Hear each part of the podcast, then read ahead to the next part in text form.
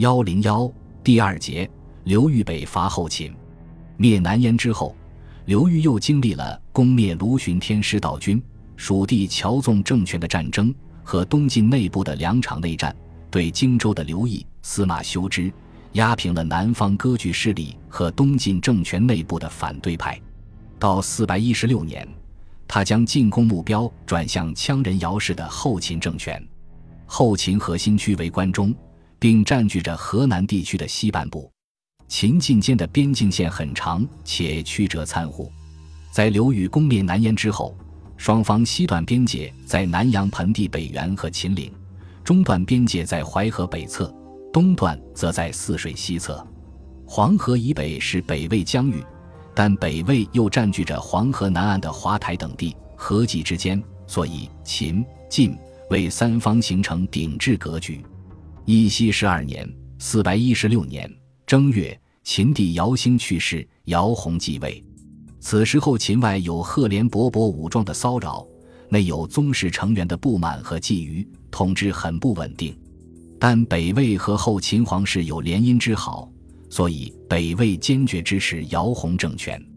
姚兴死去的消息传到东晋，刘裕迅速做出伐秦决定。二到三月间。他操纵晋安帝朝廷，给自己加中外大都督之号。东晋举国戒严，进行全面军事动员。四月，刘裕正式发布文告，声称今当奉此西配，有事关河，宣布伐秦计划。但战事直到秋季八月才正式开始。关于此次战役，可参考图七。刘裕对第一阶段战事的部署：九月，晋前锋诸军发起攻势。这和以往东晋以及此后南朝的历次北伐都不同的是，没有选择夏季进行战争。晋军本来自三四月已进行动员，完全可以在夏初展开攻势。但刘裕这次打破惯例，在秋冬发动进攻，是综合了天时、地理和敌我兵力形势之后的全盘计划。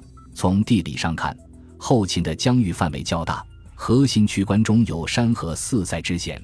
刘裕吸取了桓温伐前秦失败的教训，不再从陆路翻山北上，那样后勤保障难以维系，风险过大。他计划先占河南，再攻关中。河南不是后秦的核心区，所以不会发生太惨烈的战事。但只有占领河南，晋军才能开通自淮入黄的航道，溯黄河前往关中。从季节上看，晋军在九月展开攻势。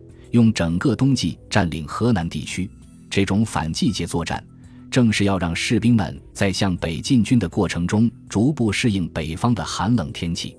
待到来年春天已经稳定占据了河南，开通入黄航道，晋军主力舰队驶入黄河，诸军乘春夏季涨水之机再进攻关中，从季节上讲最有利。届时，晋军有汴水、泗水两条航道提供后勤保障。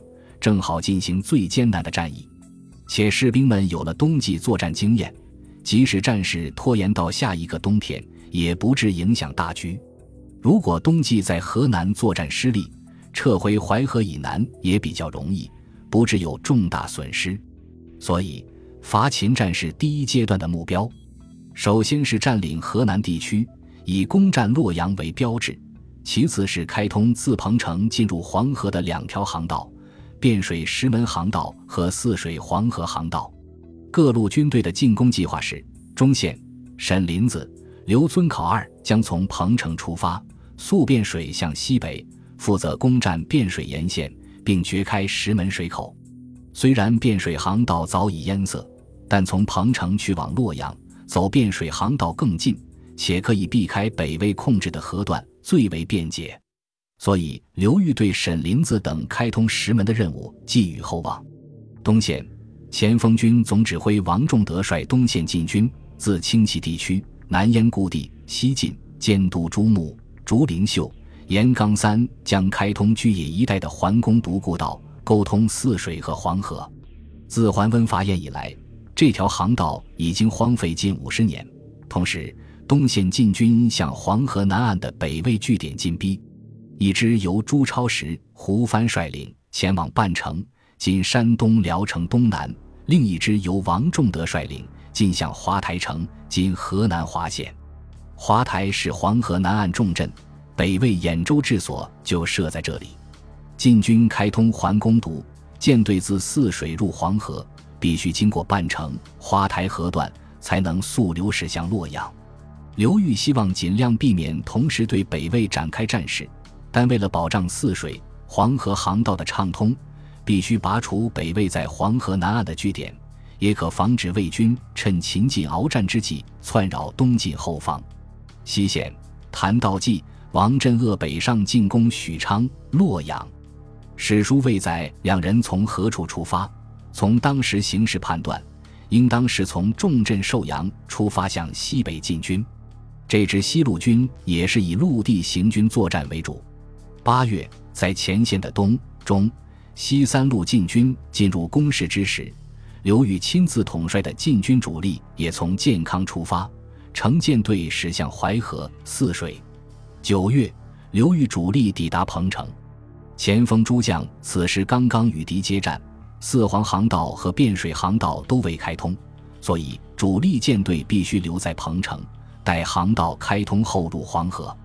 按照刘裕部署，前锋诸军攻克洛阳，开通航道之后，都要集结在洛阳待命，等主力舰队开到洛阳。再一起溯黄河向潼关进发。